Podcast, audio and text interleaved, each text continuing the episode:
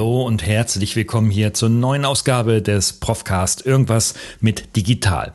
Heute wird es weitestgehend analog. Natürlich äh, mit einem digitalen Drall, denn ich beschäftige mich mit dem digitalen Wandel und was das für Konsequenzen für unseren individuellen Job hat, natürlich auch für mich persönlich, aber vor allem auch für die Gesellschaft. Und ähm, da haben wir einen absoluten Experten heute zu dem Schwerpunktthema die perfekte Präsentation. Also wie präsentiere ich erfolgreich und vielleicht sogar auch perfekt in meinem Projekt, in meinem Unternehmen, in meinem Bewerbungsgespräch oder vielleicht sogar tatsächlich bei Vorträgen auf der großen Bühne oder auf der kleinen Bühne. Und mag die Bühne noch so klein oder noch so groß sein, mein Gast Matthias Garten hat die richtige Antwort. Und ich freue mich sehr auf den Austausch mit ihm und auf die neuesten Hacks und möchte das mit dir gerne teilen. Und eine Sache noch in, ja, in eigener Sache wir gehen in die Sommerpause. Wir, das heißt ich, ich mache einfach Urlaub und damit gibt es auch keinen Profcast. Ich habe noch ein paar Folgen auf der Platte, die ich in den letzten Tagen und Wochen gemacht habe, aber ich habe mir jetzt einfach mal gegönnt, nichts zu tun. Das bedeutet also auch kein ähm, Hochladen, kein Hosting, kein Vorbereiten für die nächsten vier Wochen. Ich glaube, das tut allen einfach mal ein wenig gut, so ein bisschen Digital Detox zu machen. Und ich hoffe und ich wünsche mir, dass du das nicht vermissen wirst. Ich bin wieder da ab Ende August und da gibt es dann Ende Augustwoche oder erste Septemberwoche dann wieder die neue Ausgabe. Also, jetzt aber erstmal zu dem Matthias. Ich freue mich sehr. Herzlich willkommen zum Profcast, der Podcast für Ihre digitale Fitness. Hier erhalten Sie Impulse, Denkanstöße, Tipps und Meinungen über die digitale Medienwelt. Begrüßen Sie mit mir Ihren Gastgeber, den Digitalprofessor Dr. Gerald Lemke.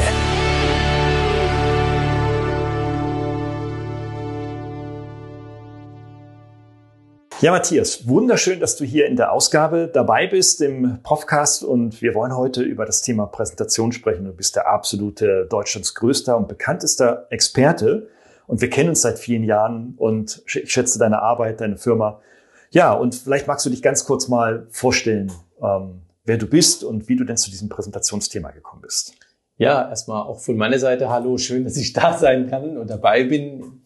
Ähm ja, zu, zu meiner Person. Ich habe vor 30 Jahren angefangen mit dem Thema Präsentation. Also meine erste Präsentation, die ich erstellt habe, äh, da habe ich sogar Geld dafür bekommen. Also äh, super spannend.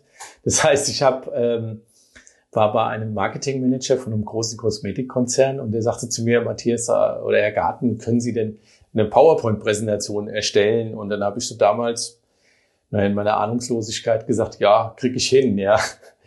Und ähm, gut, ich hatte im Studium mal schon Berührung damit und dann habe ich meine erste Präsentation praktisch für einen Kunden erstellt und habe damals auch tatsächlich noch 1000 Mark dafür bekommen. Also es war schon gigantisch und daraufhin habe ich dann überlegt, was könnte ja auch für andere Firmen interessant sein, habe meine Firma eine Firma gegründet und habe dann angefangen Präsentationen zu bauen und irgendwie ist das mir dann über den Kopf gewachsen und auf einmal hatte ich 20, 30 Mitarbeiter, weil wir so viele Aufträge hatten. Und äh, das ging so weit, dass wir ähm, Präsentationen erstellt haben für Filmcompanies. Äh, da mhm. wurden dann Präsentationen für Filme, haben wir Präsentationen für Filme erstellt. Und da hatte ich eine geile Idee, nämlich, dass ich ähm, mal gesagt habe, okay, können wir das nicht in 3D machen? Und das war 1999, also schon eine Zeit lang zurück. Aber da war ich bei einem Kunden und die saßen in so einem Halbkreis, sechs Marketingmanager und dann habe ich gesagt, setzen Sie doch mal bitte die Brille auf und dann schwebte dieses Raumschiff mitten in ja. den Raum und die waren oh, da war Schweigen, die waren total baff und waren total begeistert. Ich weiß nicht, ob ich der Initiator war für das 3D-Fernsehen oder 3D-Kino, was dann später, Jahre später kam. Aber ich glaube, die waren schon mächtig beeindruckt. Ja. Und das alles mit PowerPoint, und das war natürlich eine mega Geschichte. Und dann, ähm, ja, dann ging das Geschäft ging dann, dann kam so eine rezessive Phase. Ich musste also das Geschäft ein bisschen verkleinern, aber was da passiert ist, dann haben wir Kunden gefragt, sag mal, kannst du auch Trainings geben? Kannst du uns nicht beibringen, wie das funktioniert? Mhm. So mhm. kriegt man da so eine Dramaturgie rein? Wie baust du das von der mhm. Psychologie auf? Wie visualisierst du das? Wie machst du die coolen Effekte im PowerPoint? Mhm. Und dann habe ich, glaube 2002 mein erstes Training gegeben. Das war ich sag mal so, muss ich jetzt ehrlich in selbstkritischer Weise sagen, das war schon ein bisschen zäh, dieses Training, weil ich nur vorne gestanden habe und habe acht Stunden lang erzählt und keiner hat was am Rechner gemacht. Ja, super, da gehörst du ja eigentlich in die Vorlesung. Ne? Ja, das war eine Vorlesung, genau. Ja. Und dann habe ich, hab ich aber sehr schnell nochmal eine Trainerausbildung gemacht und habe dann sehr schnell andere Trainingsmethoden kennengelernt und habe dann meine Trainings viel lebendiger gemacht, humorvoller, ähm, viel intensiver, so dass die Teilnehmer heute auch rausgehen und sagen, boah, das ist cool, was ich da gelernt habe. Und äh, was ich auch mal als Rückmeldung heute kriege von vielen Teilnehmern ist, dass sie sagen, wenn ich die Präsentation und das, was du gezeigt hast im, im Seminar, wenn ich das tatsächlich anwende, dann sagen mir die die Zuschauer oder meine Chefs oder die Kollegen, boah, was, wie hast denn das hinbekommen, die coole Präsentation? Ja. Und dann weiß ich, okay, dass mein Training war gut, weil sie dann auch die, die Sachen umgesetzt haben und haben diese Erfolge auch. Und das ist das, was, was mich antreibt, auch in dem Bereich. Ja, du machst, du machst ja die Leute wirklich erfolgreicher in ihrem Job, ne? Genau. Also und äh, du bist ja auch in der Trainer-Berater-Szene äh, en vogue und wirst ja wirklich durchgereicht. Äh, und da habe ich schon viele Präsentationen gesehen, von denen ich weiß, dass ihr da dran wart. Mhm. Und, und ich bin dann auch wirklich begeistert, aber ich weiß gar nicht so richtig, warum. Klar, wenn du natürlich jetzt mit 3D-Effekten hantierst und so, dann weißt du, ah, okay, da fliegt jetzt gerade was durch die Gegend, das ist natürlich schon mega. Ähm, aber manchmal sind es so die Kleinigkeiten, äh, die ich auch selber in meinen Präsentationen permanent verkehrt mache. Ja. Mhm.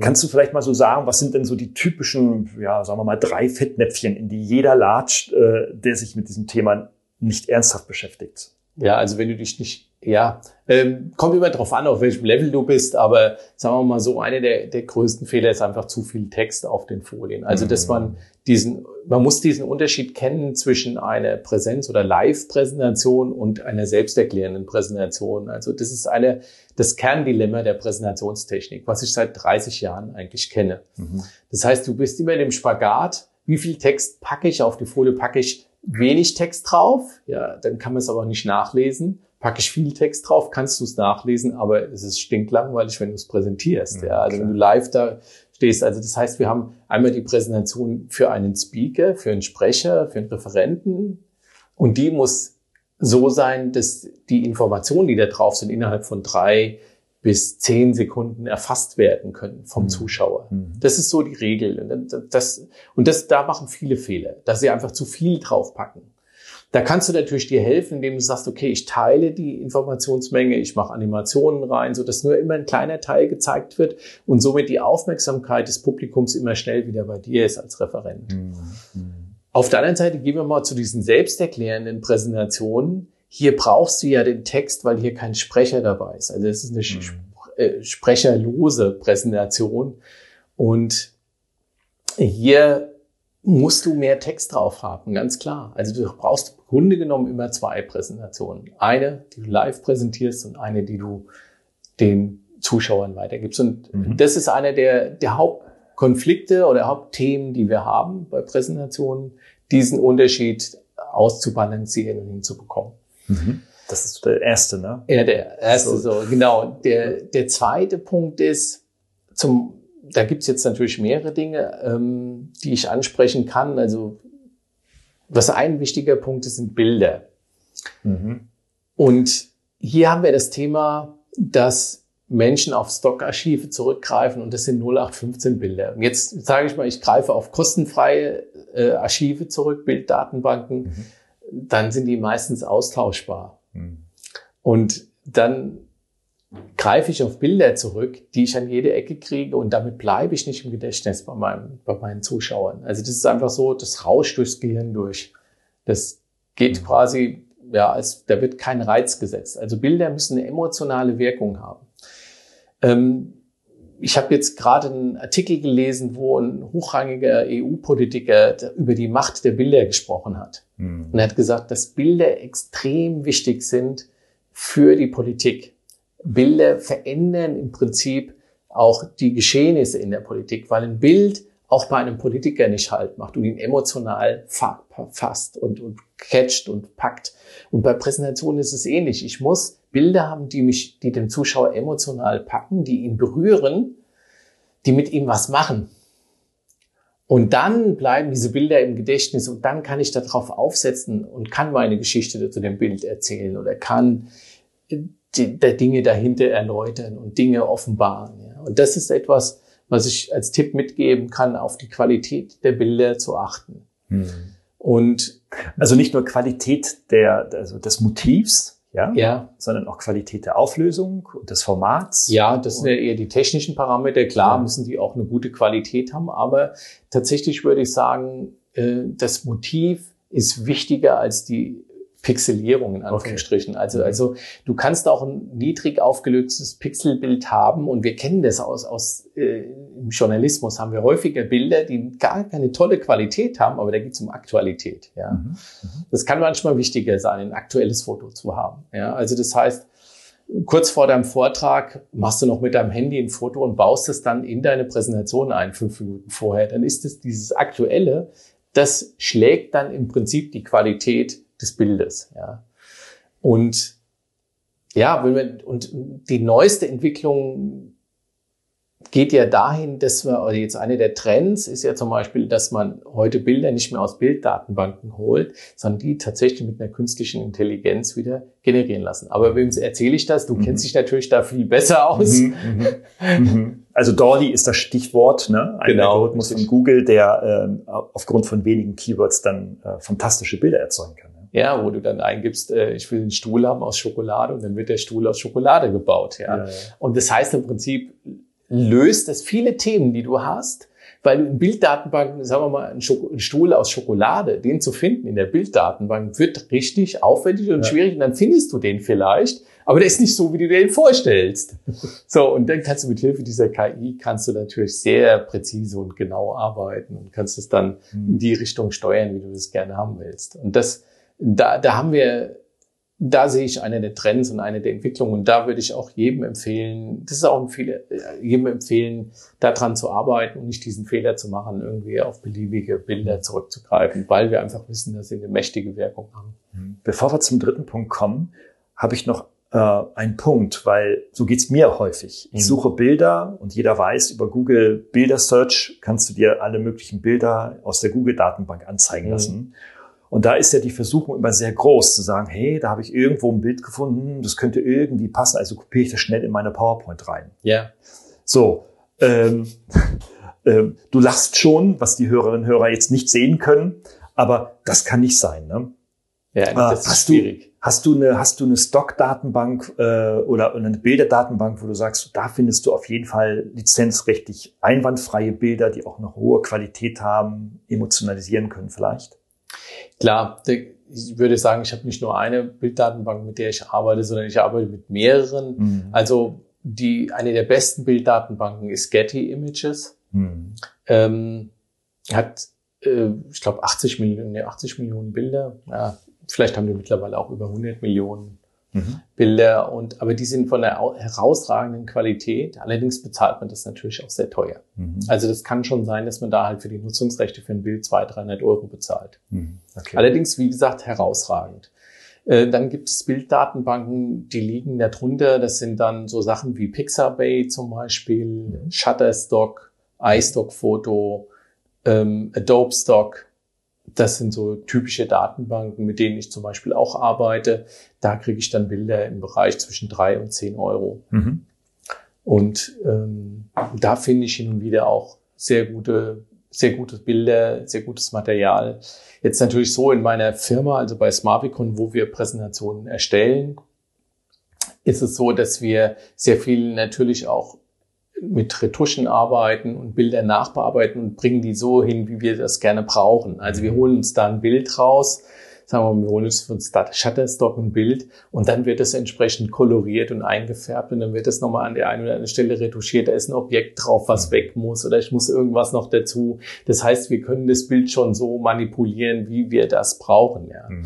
Ähm, das ist natürlich für den normalen Präsentationsanwender, jetzt den PowerPoint-Anwender oder Google oder was auch immer benutzt, natürlich schon eine andere Dimension dann, ja. Mhm. Man muss auch sagen, bei mir ist jetzt auch so, dass die, bei mir wird, wenn, wenn zu uns jemand kommt und lässt eine Präsentation erstellen oder überarbeiten, dann arbeiten bei uns auch immer mehrere Leute an so, an so einer Präsentation und dann ist halt einer nur für die Bilder zuständig. Ja, der Wahnsinn. kümmert sich nur um die Bilder und der eine kümmert sich nur um die Texte und der andere kümmert sich nur um die Animationen oder Videos und ja. so. Also das heißt, wir haben schon einzelne Spezialisten, die daran arbeiten. Ja. ja. Ja gut, das hat natürlich wahrscheinlich der Gemeindezuhörer zu Hause nicht. Genau. Also so, so, so den Stuff, aber das macht in eure professionelle Arbeit ja auch absolut aus, dass man dann irgendwie rausgeht und sagt irgendwie, hey, da war irgendwas anderes, ich weiß nicht, was es war, ja. Ja, ja das, genau. Bild, das Bild wahrscheinlich, dass irgendwie ein Sonnenuntergang in Blau eingefärbt ist oder so, ne? wo du merkst, da ist was anderes passiert, als ja. ich es vielleicht selber kenne. Ne? Ja. Hast aber es gibt vielleicht da auch Tools wie, wie, wie Canva zum Beispiel. Ja, klar. Kann man nutzen, das reicht für den Hausgebrauch auch meistens schon aus. Ja. Also natürlich gibt es im PowerPoint auch sehr viele Features. Man kann den PowerPoint auch retuschieren. Also mhm. ich zeige es zum Beispiel in meinen Kursen auch, wie, wie man retuschiert im PowerPoint. Also Personen wegnimmt aus dem Bild mhm. oder irgendwie den Hintergrund, äh, irgendeinen Vogel rausnimmt oder was auch immer oder einen Strommast rausnimmt. Mhm. Geht auch alles mit PowerPoint. Ja. Mhm. Okay muss halt nur die Techniken dann erkennen dazu. Ja, das sind so diese Geheimkniffe von mhm. PowerPoint. Ja, vielleicht ja. kommen wir da später dann nochmal darauf zurück. Ja. Ne? Ähm, hast du noch einen dritten Punkt, der, der typische Napf, in den man reintritt, der sehr häufig vorkommt in PowerPoint-Präsentationen, was du so siehst? Was ich häufig sehe in PowerPoint-Präsentationen ist die, ja, jetzt muss ich überlegen, weil es gibt so, so viele Punkte, die ich noch ansprechen kann. Ich greife mal den Punkt Animationen auf, mhm. weil das ein Punkt ist, der häufig auch kontrovers diskutiert wird. Also ich bin hin und wieder bei Unternehmen, die sagen, bei uns sind Animationen verboten. Da gibt es ganz klare Order vom Communic Corporate Communication oder Marketing, mhm. die sagen, bei uns dürfen keine Animationen eingesetzt werden. Warum? Was man damit eigentlich meint, ist, man will keine ähm, ja, Effekte oder irgendwelche wilden Animationen auf der Folie, die ablenken. Das mhm. ist das, was man nicht will. Man will eine, keine ablenkenden Elemente haben mhm. und vielleicht will man es auch noch ausdrucken können. Aber das hatten wir eben schon besprochen, den mhm. Unterschied. Ähm, und ich mache den Leuten dann auch immer klar, nutzt Animationen. Warum? Weil ihr dann die Informationsmenge einteilen könnt, weil ihr es viel spannender machen könnt und nutzt kontextbasierte oder kontextorientierte Animationen. Das heißt, nutzt Animationen, die im Zusammenhang mit dem Inhalt stehen. Also Beispiel, wenn du eine Rakete hast und du sagst, okay, wir zünden heute äh, ein neues Produkt und dann startet eine Rakete und dann fliegt die Rakete natürlich von unten nach oben aus der Folie raus. Wird keiner auf die Idee kommen und sagen, okay, die Rakete, die schiebt sich jetzt von links nach rechts aus, der, aus dem Bild raus. Ja, ist total Quatsch. Ja. Oder äh, du hast einen Kugel, einen Ball, der zum Beispiel einen, Faden vorgibt. Ja. Mhm. Ähm, du, du hast zum Beispiel den roten Faden und da entlang des roten Fadens rollt halt eine Kugel. Ja, du lässt diese Kugel entlang diesen roten Faden rollen. Und äh, dann wirst du, ist der Kontext, ist im Prinzip der rote Faden und die Kugel die rollt entlang von diesem Faden. Und dann wird niemand sagen, oh, ich will keine Animationen haben. Hm. Weil in dem Moment, wo ich sowas einsetze, ist das im Zusammenhang und ich, es lenkt nicht ab und es gehört einfach dazu. Hm. Und es macht aber auf der anderen Seite die Sachen spannender. Das heißt, Animationen helfen dir, die Aufmerksamkeit vom Publikum viel besser zu steuern und zu lenken. Und ähm, deswegen würde ich jedem empfehlen, Animationen einzusetzen. Und da auch der Tipp, wenig, weniger ist mehr. Also wir nutzen zum Beispiel zu 80 Prozent in Präsentationen nur drei Animationsarten. Mhm. Kann man sich gar nicht vorstellen. Wenn man das nachher dann sieht, dann sagt man, okay, wie geht es denn mit den drei Animationen? Also wir nutzen einmal Verblassen. Mhm. Wir nutzen Erscheinen und wir nutzen Wischen. Wischen gibt es von links, rechts, oben, unten. Und das sind drei Animationen, mit denen decken wir 80 Prozent aller Animationen auf den Folien ab. Und es sieht sehr cool aus. Wenn du die kombinierst, wenn du damit richtig arbeitest, reicht das vollkommen aus. Ja. Das sind ja, das sind ja tatsächlich Standardfunktionen in PowerPoint, ne? Oder auch in Keynote. Ja. Ne? Also es ja. ist aber total simpel und wenn du damit richtig aber arbeiten kannst, mhm. oder richtig arbeitest, dann kannst du wirklich tolle Effekte erzeugen. Ja. Das heißt, mit, das ist, ich vergleiche das ungefähr mal so, das ist wie bei einer Gitarre, da hast du auch nur sechs Seiten und kannst aber fantastische Lieder damit zaubern und so ist es im PowerPoint auch. Du brauchst nur die drei Animationseffekte und kannst aber ganze Stücke damit bespielen, spielen, ja. Ja, super. Sind ja beide Musiker, ja. Da wissen ja. wir natürlich auch, äh, natürlich klar, es kommt auf die Kombination denn der Töne mhm. an, die man dann im Drei- oder im Vierklang oder sowas spielt, ne. Klar, die genau. machen, die machen dann, dann die Musik aus, ne. Und nicht ja. der einzelne Ton zwingend alleine, ja. Ah, okay, das ist ja super spannend. Also, ähm, Jetzt, jetzt sehe ich auch ganz viele PowerPoint äh, so Präsentationen, die manchmal overloaded sind, also wo mhm. sehr viele emotionsgeladene Bilder sind, äh, vielleicht sogar auch zu viele äh, äh, Animationen und so weiter. Mhm. Und ich habe dann so manchmal den Eindruck, das lenkt mich total vom Referenten eigentlich ab. Und eigentlich ist doch das, das Spannende der Referent und das Spannende nicht die PowerPoint, weil mhm. die hat er durch seine Mitarbeiter wahrscheinlich oder Mitarbeiterinnen oder durch euch dann optimieren lassen. Ähm, aber eigentlich ist doch das Spannende dieser Referent.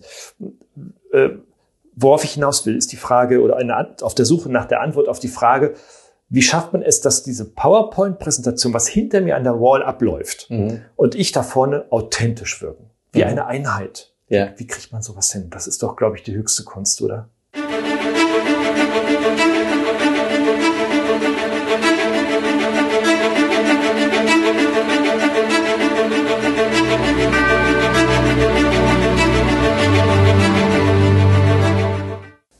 Ja, auf jeden Fall. Also das ist natürlich schon so wie Autofahren. Ja, das musst du auch mhm. lernen. Du musst das auch üben und dich in Kombination.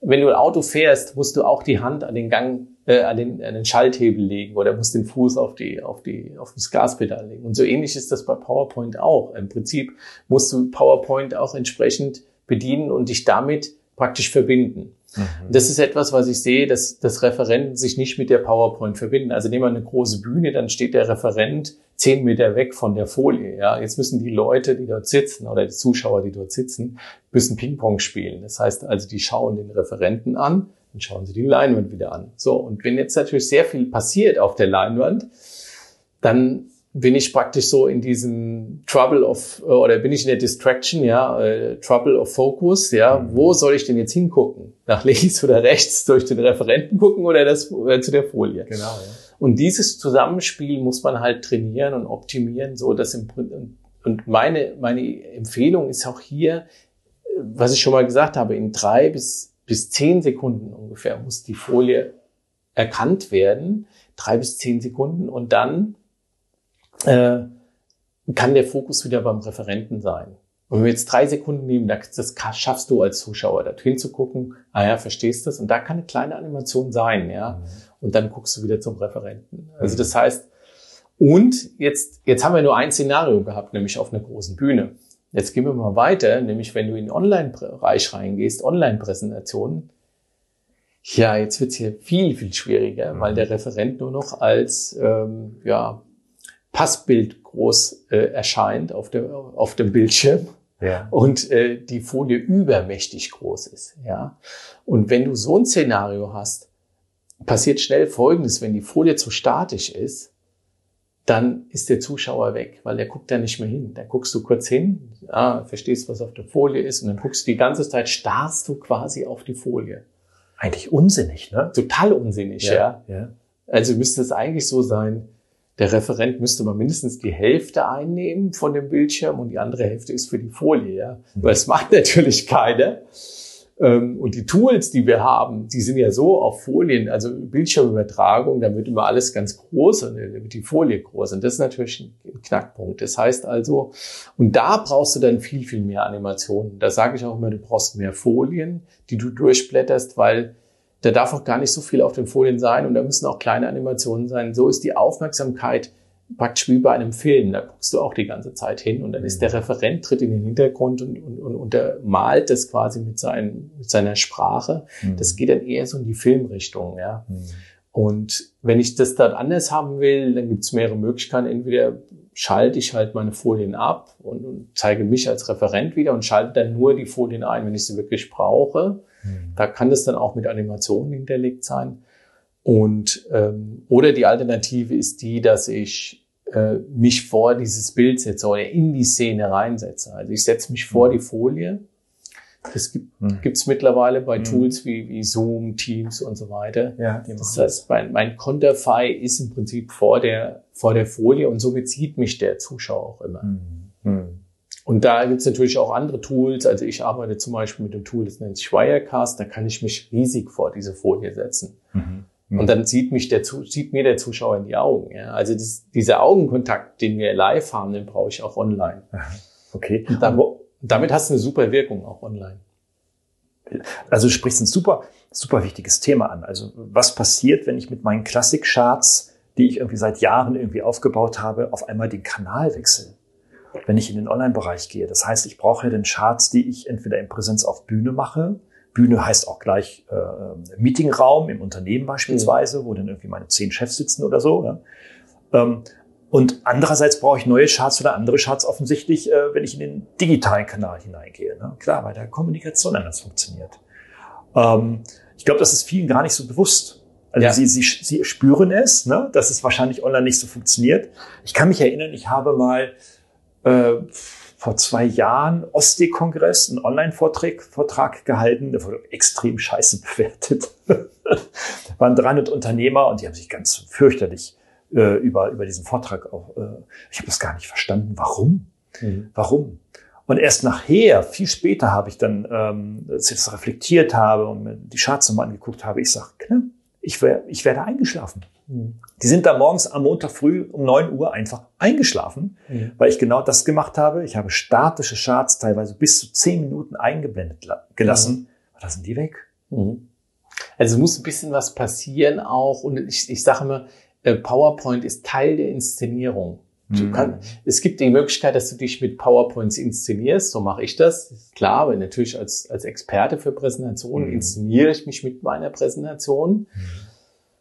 Ähm, du kannst aber auch äh, äh, PowerPoint als Teil deiner Inszenierung nehmen. Und das heißt auch, dass du vielleicht eine Viertelstunde mit deinen PowerPoint-Folien arbeitest und dann im Prinzip eine schwarze Folie einstellst und dann wieder den Fokus komplett auf dich richtest Mhm. ja, und die Leute wieder dann abholst. Mhm. Und dann kannst du auch das Medium wechseln. Also du kannst ja auch dann auch wieder einen Flipchart mit einbinden oder Gegenstände oder ähm, andere Dinge auf der Folie, äh, auf der Bühne mit einbinden, in- die dann Teil deiner Inszenierung sind. Mhm. Also ich denke an einen Kollegen, der zum Beispiel ein Fahrrad mit auf die Bühne nimmt und radelt dann auf der Bühne. Ja, Mhm. also so, so ein Gestell, wo er das Fahrrad draufpackt und dann radelt der und erzählt was dazu, während er radelt. Ja, ein Teil der das ist praktisch eine Inszenierung. Ja, Aha. und so kann ich das auch als mit dem PowerPoint sehen. PowerPoint ist Teil meiner Inszenierung. Ich bringe dort, machen wir mal, ähm, du bringst dort ein Video, was mit emotionaler Musik, du beschreibst in diesem Video etwas und das, das Video geht anderthalb Minuten. Du brauchst gar nichts zu sagen. Du nimmst die Leute, entführst die Leute, bringst die dort in eine bestimmte Stimmung, wo du sie gerne haben möchtest Mhm. Mhm. bringst sie in einen emotionalen Zustand. Du sagst, okay, du möchtest jetzt gerne einen emotionalen Zustand erreichen, wo sich das Publikum öffnet. Mhm. Also zeigst du zum Beispiel einen herzerwärmenden Film. Mhm. Mhm. Mhm. Teil der Inszenierung. Jetzt wird der herzerwärmende Film wird gezeigt und die Leute öffnen sich und sagen, boah, war das schön.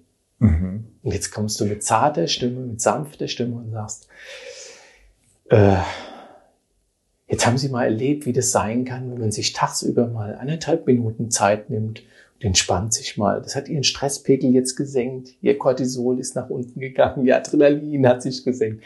Das tut gut. Nutzen Sie das für Ihren Tag. Ja. Ja, und dann schon hast du deine Botschaft, die du daraus ableitest. Und dann ist die Folie vielleicht wieder schwarz. Ja. Also Leute, ihr müsst das jetzt sehen. Ich sitze ja Matthias persönlich gegenüber. Ja, also das Audioformat kommt jetzt schon äh, über, überzeugend da, ne? aber wie du das jetzt nochmal so rüber präsentierst, merkt man totaler Profi. Ja, also Ja. einfach mal so aus der Hüfte so ein Beispiel rausgeschossen. Super, super cool.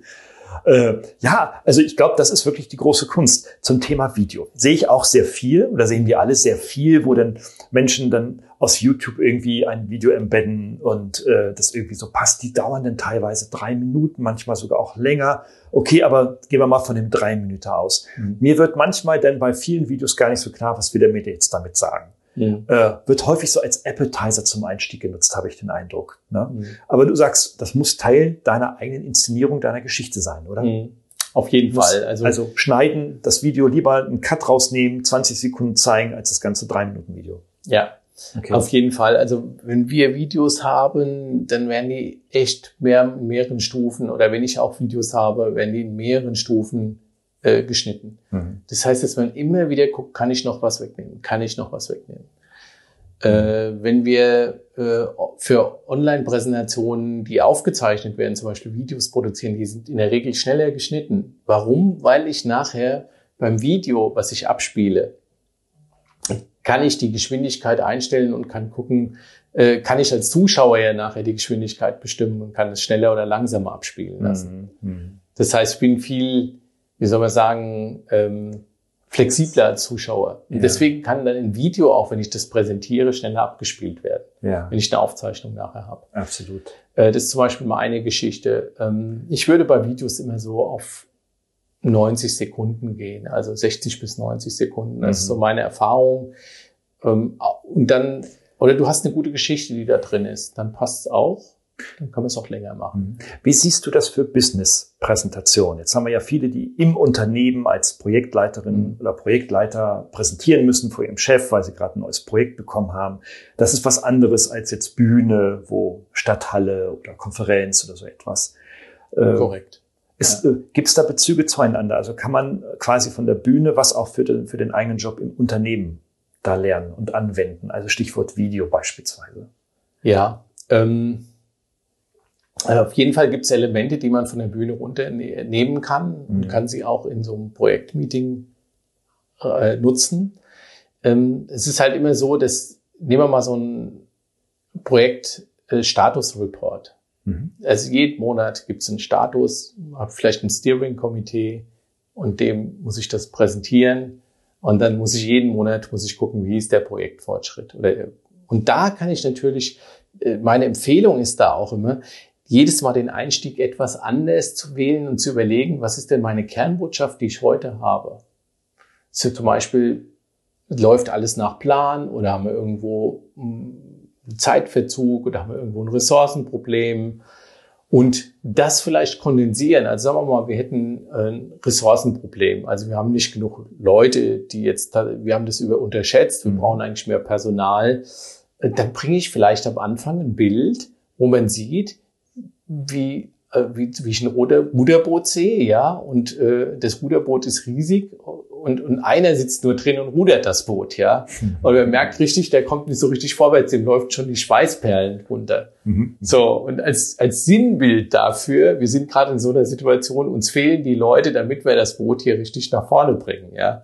Mhm. Und mit so einem Bild einzusteigen bei so einem Projekt Status Report, lockert die Sache ungemein auf, bringt die auf den Punkt und die Leute können sich auch noch da, Tage danach daran erinnern und sagen, okay, ja, das war das Problem. Und dieses Bild hat sicherlich mehr Wirkung, als wenn du alles rational hier und da erklärst, warum das wie und so ist. Diese rationale Erklärung brauchen wir auch. Das ist keine Frage. Mhm. Also die muss auf jeden Fall auch mit rein, auch eine Kalkulation, Budgetierung und so mhm. weiter, Einsatz, nächsten Schritte und so weiter. Das muss auch mit natürlich rein. Das gehört ganz klar dazu.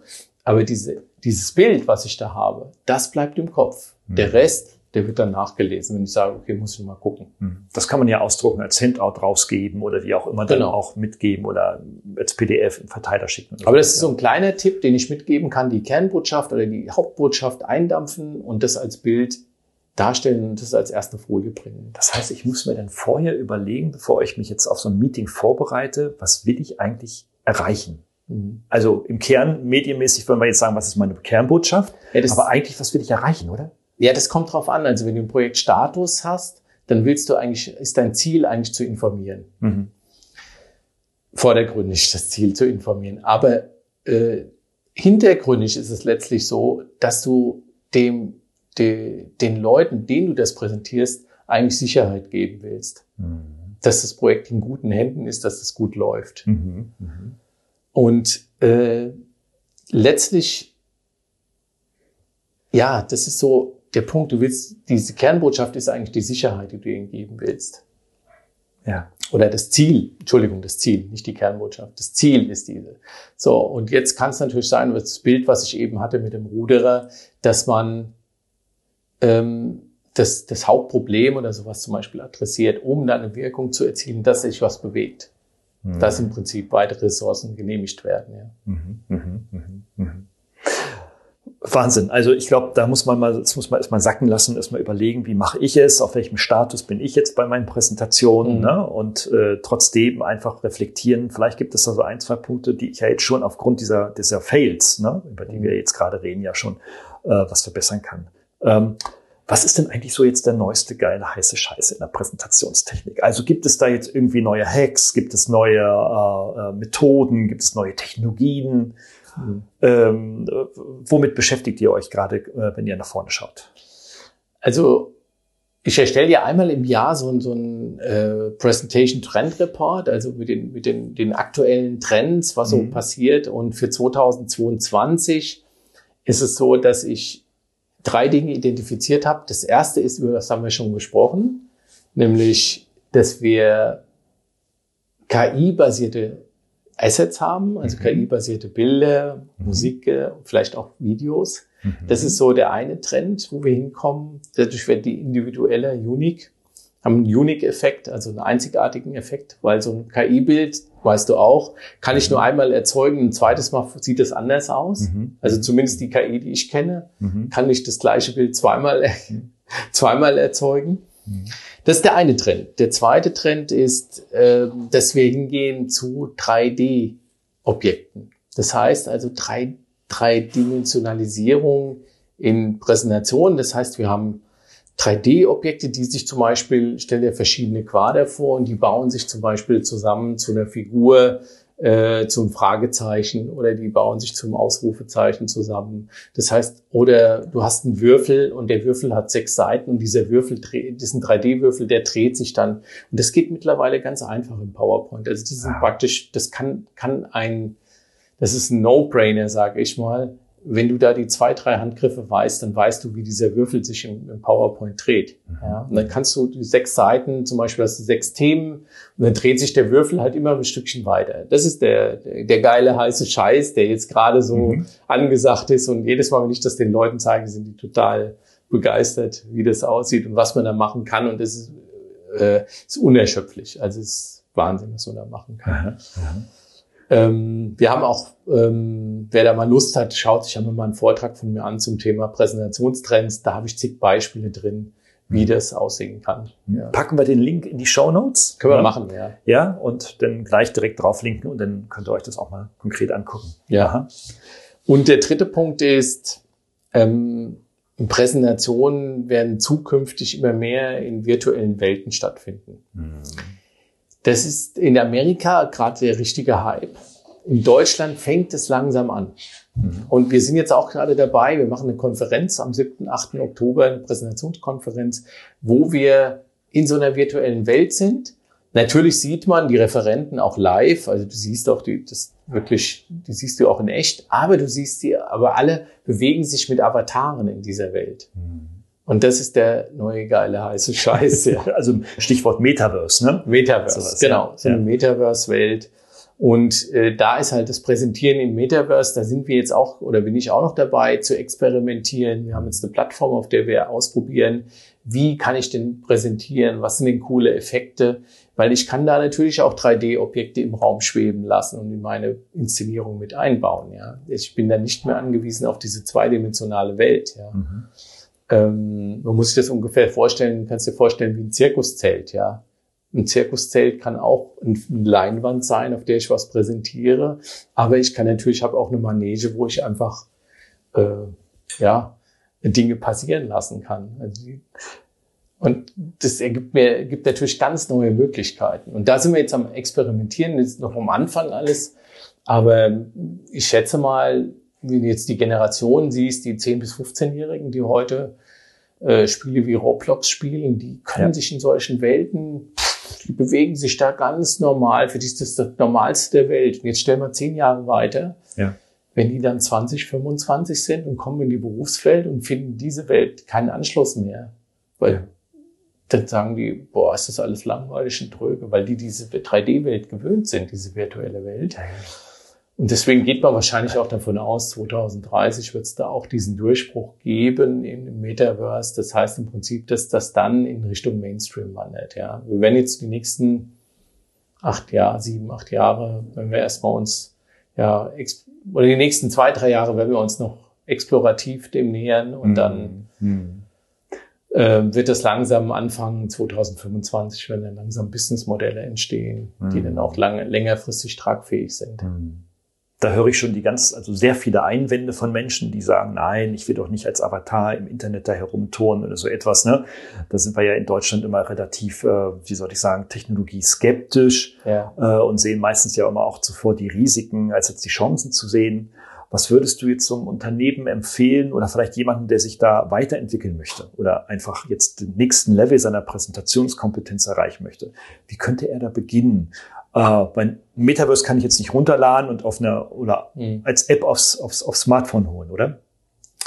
Ähm, ja, es geht schon, aber es ist natürlich nicht so prickelnd. Ja, mhm. so, also die Apps, die ich mir jetzt angeguckt habe, das ist noch nicht so dieser Effekt, den ich jetzt habe, wenn ich jetzt am PC bin oder tatsächlich auch ja. mit einer VR-Brille unterwegs bin. Also ich brauche nicht unbedingt eine VR-Brille. Ich habe eigentlich ganz niedrige äh, Schwelle, um da mitmachen zu können im Metaverse. Und ähm, mit der äh, Technikfeindlichkeit, also dass man sagt, okay, ähm, brauchen wir das alles in dieser virtuellen Welt? Es geht viel ja um Interaktion, um Verbindung, um Austausch von Menschen mhm. mit Menschen. Mhm. Und das Metaverse ist eine ideale Plattform, sich auszutauschen mit Menschen und gemeinsam Dinge zu tun. Und das geht über das hinaus, was wir bei Zoom, Teams und Co. kennen. Mhm. Da haben wir irgendwelche äh, Fragebogen, dort haben wir irgendwelche Interaktionsdinge, da kann ich zusammen was spielen und so weiter. Aber hier in dem, in diesem Metaverse kann ich halt einen echten Austausch pflegen. Das heißt, ich gehe, wenn ich zu Menschen gehe, wird die Stimme lauter, gehe ich wieder weg, wird die Stimme leiser. Das heißt, ich kann wirklich netzwerken, ich kann an runde Tische gehen. Es ist eigentlich so wie bei einer normalen Konferenz auch, ja. Und das, das ist einfach eine ganz andere Welt und ich, ich kann eigentlich jedem empfehlen, das mal auszuprobieren, zu gucken. Kann man immer noch sagen, okay, ist nichts für mich aktuell. Klar. Ich kann, ich prognostiziere nur, dass es die, diese Generation, die jetzt daran wächst, die, für die ist das normal und die werden das äh, in die Unternehmen bringen. Ja. Und wenn ich, jetzt kann ich mich darauf vorbereiten, aber wenn ja. ich dann 2030 erst anfange und sage, okay, ich warte mal, bis es kommt, äh, dann habe ich ganz schön was aufzuholen. Ja. ja. Absolut. Und vor allem sind dann die, die etwas älter sind, also die 35-Jährigen heute, sind dann 45, die sind dann in den Führungsetagen drin und entscheiden dann über Budgets und Engagements in diesen Geschichten. Und wenn die das schon selbst nicht, nicht verstehen, mhm. dann gibt es natürlich wieder großen, eine große kulturelle Auseinandersetzung ne, über Technologieeinsatz, ja, nein und Vorteile, Chancen, Risiken und so weiter, mhm. äh, die letztendlich auch nur aufhält. Ne? Also insofern glaube ich ein ganz guter Tipp, einfach da sich jetzt mal zu engagieren sich vielleicht einfach mal so eine Oculus aufzusetzen und mal zu, mhm. ja, mal auf sich wirken zu lassen, ja. was so wirkt. Ne? Also wenn man da, genau. Ansonsten, deine Frage war ja, wie kann man sich da rantasten? Jetzt natürlich die eine Sache ist mit dem Metaverse, dass man einfach mal an Veranstaltungen teilnimmt, ja. wie zum Beispiel, die wir jetzt anbieten am 7., 8. Oktober. Das ist ähm, Reden, Präsentieren in 3D oder Reden, Präsentieren, Inspirieren in 3D wird das heißen. Mhm gibt es auch eine Homepage reden-präsentieren.com, da kann man sich das mal anschauen. Kommt in die Show Notes.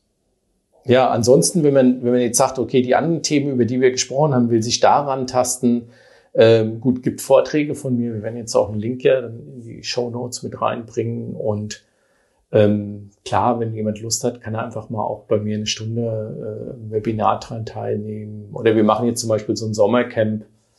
Ähm, wo wir drei Masterclasses haben. Okay. Wo man dran teilnehmen kann für ein kleines Geld. Aha. Okay, also kann einer für relativ kleines Geld dann dabei sein, seine PowerPoints mitbringen und dann coacht ihr den oder wie? Oder was, passiert, ähm, was passiert da? Ja, also es ist so, dass wir verschiedene Themen haben. Mhm. Also wir haben einmal das Thema äh, coole Effekte und Animationen, wir haben einmal das Thema spannend präsentieren wir haben einmal das Thema, Thema Verkaufen mit Präsentationen. So, und wir haben ein paar E-Learning-Module, die man sich angucken kann und wir haben auch Live-Sessions, wo man dabei ist. Und bei diesen Live-Sessions gibt es dann auch die Möglichkeit, dass man einen Blick auf die Präsentation mhm. geworfen wird, auf die der Teilnehmer, die könnt ihr auch mitbringen, wir gucken da drauf und dann gibt es einfach mal den einen oder anderen Tipp, was könnte man jetzt besser machen mhm. äh, zu der Präsentation. Ja. Mhm. Wir haben abschließend vielleicht, äh, haben wir für unser Projekt äh, der KI Tool Party, haben wir so ein paar Tools getestet, die sich mhm. mit Präsentieren beschäftigen. Also du kennst sie alle. Eins, an das ich mich erinnere, ist beispielsweise beautiful.ai oder AI. Ähm, Sie machen letztendlich dasselbe. Man lädt seine PowerPoints hoch und eine KI, besser gesagt eine KI-gestützte ein KI-gestützter Algorithmus guckt sich deine PowerPoints an und gibt Verbesserungsvorschläge oder verbessert sogar mhm. automatisiert. Was hältst du vom Stand der Technologie heute? Ist das für jemanden, der jetzt nicht investieren möchte und der wirklich mit ganz grottenschlechten Charts kommt, vielleicht auch so ein Einstieg? Das ist auf jeden Fall auch ein Einstieg. Also es gibt ja auch im, PowerPoint den Designer. Das ist ja auch mhm. schon ein KI-basiertes Tool, mhm. was mir dann auch schon, da gebe ich mal Informationen auf die Folie ein und dann sieht man schon rechts in dem Designer-Fenster, äh, das kann so und so und so und so aussehen. Da gibt mir dann schon 20 Möglichkeiten vor, wie diese Folie aussehen kann. Mhm. Und insofern für jemand, der jetzt schnell da einen Sprung schaffen will, ist es auf jeden Fall eine Ebene, mhm. wo man sagen wir mal, seine Präsentationen aufhübschen kann. Äh, wir sprechen nicht über Wirkung, weil diese Tools berücksichtigen ja nicht die Wirkung, die das hat. Ja. Und ähm, das kann zwar sein, dass diese Präsentation ähm, gut aussieht, aber die Wirkung immer noch eingeschränkt ist. Also du kannst, es kann sein, dass die, die sieht super gut aus, aber hinten nach passiert gar nichts. Ja. Wir haben ich kann mich erinnern, wir haben Verkaufs-, eine Verkaufspräsentation überarbeitet. Äh, die, die hat nicht verkauft. Also das war, muss man überlegen, es war ein Verkaufstrainer, mhm. der hat einen Vortrag gehalten und wollte anschließend Teilnehmer in seinen Seminaren haben. Er hatte mhm. eine Verkaufspräsentation, die er gezeigt hat. Ergebnis null. Mhm. Und er hatte auch schon damals, hat er einen Grafikdesigner dran gesetzt und die haben da dran gearbeitet. Das sah auch cool aus, sah gut aus. Mhm. Aber Ergebnis null. Und dann sind wir hergegangen und haben die Präsentation tatsächlich von der Pike auf äh, aufgebaut. Nämlich wir haben analysiert, wen hat er als Zielgruppe und haben die Farben dann entsprechend auf die Zielgruppe angepasst. Mhm. Allein die Tonalität von der Präsentation war eine ganz andere, wo sich die Zielgruppe viel besser mit identifiziert hat, viel besser mit klargekommen ist und viel besseres Gefühl hatte. Ja, war nur mal so ein kleines Beispiel. Und so haben wir Stück für Stück an allen Dingen gedreht, an den Schriften, an den Bildern, an den Animationen, an den Videos, äh, an der Dramaturgie, an den Ver und dann haben wir Verkaufstrigger, so Verkaufspunkte eingebaut in die Präsentation, so dass man immer wieder so im Verkaufsgespräch kennt, kennst du das wahrscheinlich auch. Da gibt es immer so diese Ja-Strecke, dass man den Kunden dahin bringt, macht immer so Mini-Testabschlüsse. Mhm. Also du erzählst was und dann guckst du mal, wie kommt das an? Äh, und dann fragst du zum Beispiel, okay, wie hat Ihnen das jetzt gefallen? Und so ähnlich machen wir das in Präsentationen auch, dass wir solche Punkte einbauen, so Marker, wo man genau mal testen kann, kommt es jetzt beim Publikum an? Wie reagieren die da drauf? Und wenn die erfolgreich, wenn, wenn ich da schon merke als Referent, aha, okay, die Stelle läuft gut, dann mache ich halt weiter. Und wenn ich merke, es kommt nicht gut, dann, dann erkläre ich das halt nochmal oder versuche es mal anders zu machen. Und dann macht man beim nächsten Mal vielleicht die Folie auch ein bisschen anders oder ja. baut es nochmal ein bisschen anders. Sowas haben wir dann eingebaut und siehe da, er hat dann das erste Mal die Präsentation eingesetzt und hatte 30 Prozent Rücklauf. Das heißt, 30 Prozent der Leute haben sich auf einmal interessiert für seine Seminare, sind ja. auf ihn zugekommen und haben gesagt, also das Seminar von Ihnen wird mich interessieren und vorher null. Ja, und das, da merkt man, die Präsentation kann toll gestaltet sein, aber wenn der Rest nicht stimmt, bringt gar nichts. Ja, Wahnsinn, ne? Also das ist ja, das ist ja ein super Praxisbeispiel, ja. womit man, dass der eindeutig belegt, man sollte sich damit beschäftigen, zumindest wenn man, wenn man was verkaufen möchte. Und ich glaube, wir sind alle Verkäufer, wenn wir keine Produkte haben, zumindest in eigener Sache, so auch der Projektleiter im Unternehmen, der auch sein Projekt verkaufen muss. Also es bleibt wohl keine, keine Chance, sich diesem Thema nicht zu widmen, oder? Ich, ich würde sagen, ja. Also muss sich der, dem Thema widmen. Es bleibt keine Chance, sich dem Thema zu widmen. ähm, ja, es gibt mal, ich habe mal äh, ein Interview mit so einem Millionär, Milliardär gesehen und der sagt, du brauchst drei Dinge. Du brauchst eine starke Vision, Du brauchst eine gute Präsentation und Kommunikationsfähigkeiten und das dritte, was du brauchst, brauchst ein gutes Netzwerk. Das sind die drei Dinge, um Milliardär zu werden. Okay, okay. Präsentation ist einer davon. Das, ja, das genau. kriegt man leicht hin, ne? dank ja. eurer Hilfe beispielsweise. Ja, zum Beispiel. Genau. Ja, super, super. Ich danke dir, lieber Matthias, äh, für die, für die Insights aus deiner Arbeit. Und ähm, die Show, Notes werden reichhaltig sein. Da könnt ihr euch dann jetzt als Zuhörerinnen Zuhörer da durchklicken äh, du machst viele Freemium-Angebote, wo man reinschnuppern kann, wo man schnell auch äh, was lernen kann. Und äh, ja, wer da mehr machen möchte, bist du natürlich da auch ein gern gesehener und sehr bekannter Ansprechpartner. Also vielen Dank. Danke. Hat Ihnen dieser Podcast gefallen? Dann freue ich mich über eine Bewertung oder eine Weiterleitung in Ihrem Netzwerk. Oder abonnieren Sie diesen Podcast zum Beispiel bei iTunes oder registrieren Sie sich für meinen kostenfreien Newsletter.